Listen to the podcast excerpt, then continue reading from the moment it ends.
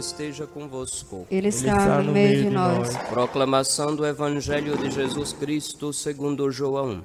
Glória a vós, Senhor. Naquele tempo houve um casamento em Caná da Galileia. A mãe de Jesus estava presente. Também Jesus e seus discípulos tinham sido convidados para o casamento. Como o vinho veio a faltar, a mãe de Jesus lhe disse: Eles não têm mais vinho. Jesus respondeu-lhe: Mulher, por que dizes isto a mim? Minha hora ainda não chegou. Sua mãe disse aos que estavam servindo: Fazei o que ele vos disser. Estavam seis talhas de pedra colocadas aí para a purificação que os judeus costumam fazer. Em cada uma delas cabiam mais ou menos cem litros. Jesus disse aos que estavam servindo: Enchei as talhas de água. Encheram-nas até a boca. Jesus disse: Agora tirai e levai ao mestre-sala. E eles levaram. O mestre-sala experimentou a água que se tinha transformado em vinho. Ele não sabia de onde vinha, mas os que estavam servindo sabiam, pois eram eles que tinham tirado a água. O mestre-sala chamou então o noivo e lhe disse: Todo mundo serve primeiro o vinho melhor, e quando os convidados já estão embriagados, serve o vinho menos bom. Mas tu guardaste o vinho melhor até agora. Este foi o início dos sinais de Jesus. Ele o realizou em Caná da Galileia e manifestou a sua glória, e seus discípulos creram nele. Palavra da salvação. Glória a Glória vós, a vós Senhor. Senhor. Angelica dicta deleantur nostra delicta. Filhos, não faz muito tempo que concluímos o tempo do Natal e esse já é o terceiro domingo em seguida em que nós vemos manifestações de quem é Jesus Cristo e qual é a sua missão. Há 15 dias atrás, quando celebrávamos a Epifania, por um sinal que os pagãos poderiam interpretar, Deus manifestou aos povos o seu Filho, Rei das Nações, Salvador do mundo, através da estrela que atraiu os magos. Ainda no domingo passado, quando celebramos a festa do batismo do Senhor, também já existe uma teofania, uma manifestação de Deus que vai já dizendo que é uma comunidade de pessoas. O filho é batizado, o Espírito aparece como uma pomba. O Espírito Santo não é um passarinho, não ponham isso na cabeça.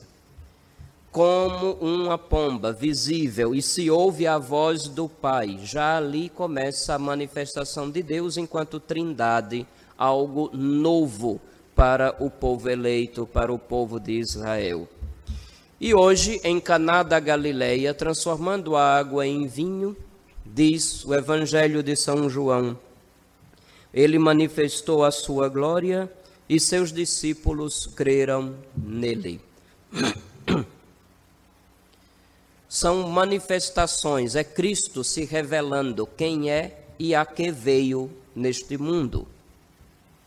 Ele veio para ser o Rei das Nações, ele veio para nos revelar Deus, para nos mostrar, ensinar que, sobre Deus, quem é Deus, e veio mostrar que é Deus.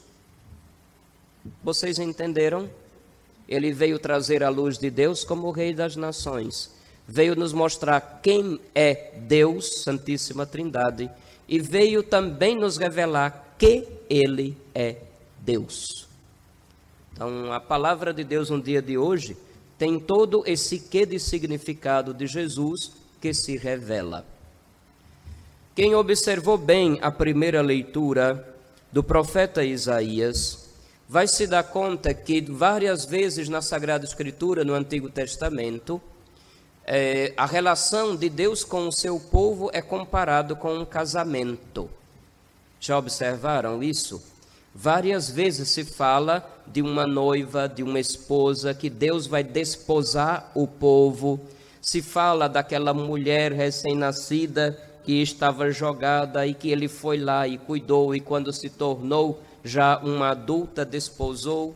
Depois se fala da traição do povo, que culminou com o exílio de Babilônia, mas sempre na promessa que haverá um banquete nupcial, no qual haverá, um, uma, haverá uma aliança eterna entre Deus e seu povo, tal como há uma aliança entre esposa e marido. São Paulo apóstolo na carta aos Efésios, no capítulo 5, falando do casamento, de como o esposo e esposa devem viver, conviver e se amar, ele sempre vai referir aquele relacionamento comparando-o com o que tem Cristo e a sua igreja. Esse mistério é grande e eu o comparo a Cristo com relação à igreja. Como o esposo deve amar a esposa, tal como Cristo amou a igreja e deu a vida por ela. Então a Sagrada Escritura está cheio dessas comparações. Não é à toa que até hoje o anel de compromisso que os casados carregam no dedo é chamado de aliança, porque é um sinal permanente de um pacto, de um acordo, de um compromisso de vida que foi feito entre ambos. Várias vezes eu já vos disse, nós somos uma religião de aliança. E que isso significa? Que consequências isso tem? Nós não somos uma praça de magia, onde a pessoa vai, espera uma mágica, recebe a mágica e sai contente para casa. Religião de aliança, ele compromete-se completamente conosco. Nós somos chamados também a um compromisso de vida com ele. Sem o desejo de uma comunhão com Deus, sem o desejo de viver a vida de Deus, não existe verdadeira religião. Vocês me entendem? E verdadeira religião naquele sentido que eu já explicava um tempo atrás. A verdadeira religião quem faz é Deus, quando dá os primeiros passos e nos torna realmente capazes de entrar em comunhão com Ele, de religarmos-nos com Ele. Se Deus não se religa conosco, nós jamais conseguiremos nos religar com Ele. Por isso, a grande diferença entre a fé católica e qualquer outro tipo de religião natural que os homens tenham inventado ao longo do tempo em qualquer lugar.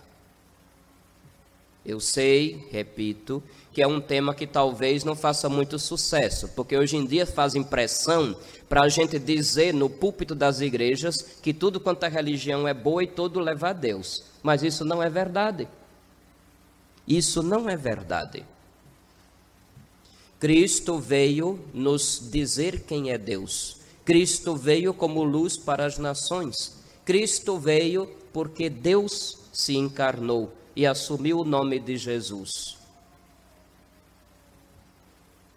Até aí vocês entendem? Ou será que eu estou falando grego? É este o grande tema de hoje. Claro que do mesmo evangelho a gente pode tirar outras lições. Se fala do vinho melhor que estava guardado até aquele momento. Claro, ainda Deus não se tinha revelado como veio se revelar. Por isso que nos faltava o motivo da alegria, o motivo da plenitude de vida, o motivo para a festa. Só Jesus pode dar o vinho melhor guardado até aquele instante. E também podemos tirar daí a lição da figura, pessoa e missão de Nossa Senhora. Diz lá, a mãe de Jesus estava naquela festa de casamento. Ela percebe a necessidade, ela provoca o filho, ela sabe qual é o filho que tem. Jesus a chama de mulher como não lembrar do proto-evangelho lá no começo do Gênesis, primeiro livro da Bíblia, depois que o ser humano peca e cada um se acusando aponta a serpente, que naquele instante é o símbolo do diabo, do inimigo, de Satã. Para quem não sabe, Satã significa o adversário. Então, no símbolo do Satã estava a serpente, e Deus amaldiçoando a serpente vai dizer o quê? porém inimizade entre ti, serpente, diabo, satã, coisa ruim, e a mulher. Qual mulher?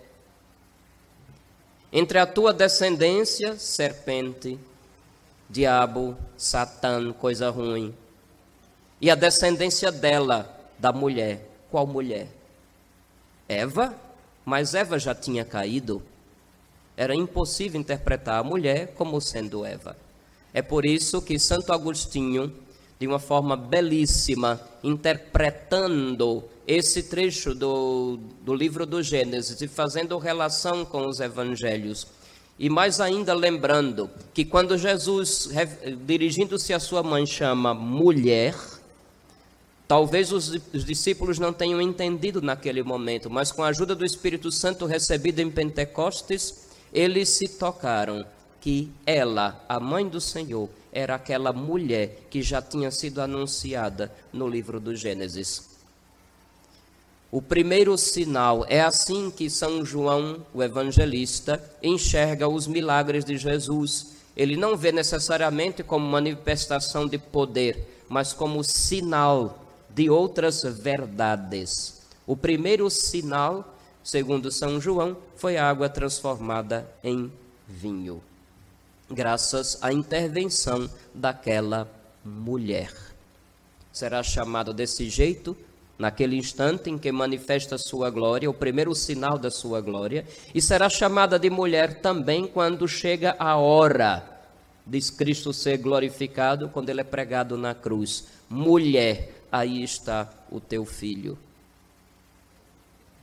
Muitas lições certamente podemos tirar, mas aqui hoje diz: manifestou a sua glória e seus discípulos creram nele aparece já a igreja como uma comunidade de fé daqueles que, testemunhando a glória do Senhor, creem nele. Começa assim a igreja, para a qual Deus envia o Espírito Santo e cumula com todos os dons para que seja uma comunidade de fé, uma comunidade de amor, uma comunidade que testemunha a esperança na eternidade. Assim nós vamos entender a carta de São Paulo aos Coríntios, que fala dos diversos dons que na igreja existem, não para satisfazer a curiosidade de ninguém. Tem gente muito besta que fica pensando em dons que não tem nada a ver. O dom de língua, se a gente pudesse dizer assim, só serviria para o relacionamento de oração entre o orante e Deus e acabou a história.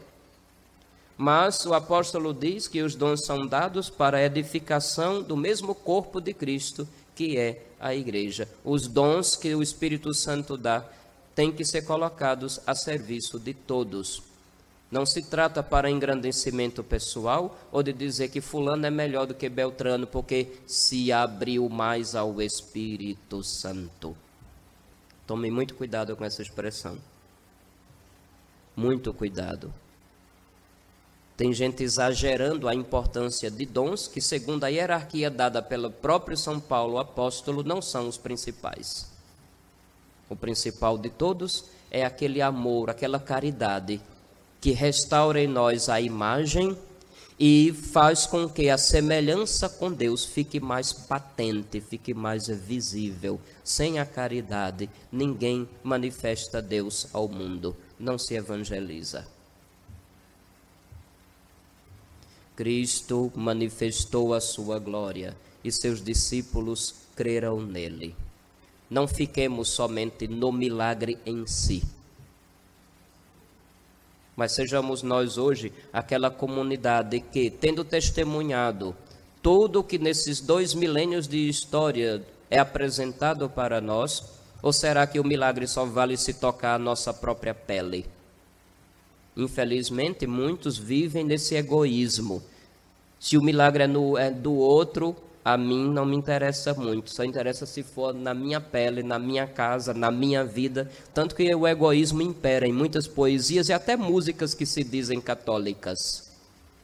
Eu, comigo, para mim, eu, eu, eu, eu, eu, o tempo inteiro. E se esquece da glória de Deus. Os dons são dados, o Espírito é dado para a edificação do corpo inteiro. Ele manifestou a sua glória e seus discípulos creram nele. ao longo desses tempos todos e dois milênios de história, o Senhor continua manifestando a sua glória e convertendo muitas pessoas que, ao abraçarem a fé com seriedade e entregando-se completamente ao Senhor que chegou até eles, fizeram toda a diferença lá onde viviam. Foram testemunhas de verdade dessa glória do Senhor. Hoje somos eu e você que somos chamados a ser aqueles que vão testemunhar a glória do Senhor que se manifestou. Cremos de verdade? Nossa fé é compromisso, tal como foi na vida dos apóstolos? São questionamentos que precisamos fazer. Que a graça de Deus nos alcance, que a glória do Senhor mais uma vez nos erga, tal como fez tantas vezes ao longo da nossa história. Louvado seja nosso Senhor Jesus Cristo.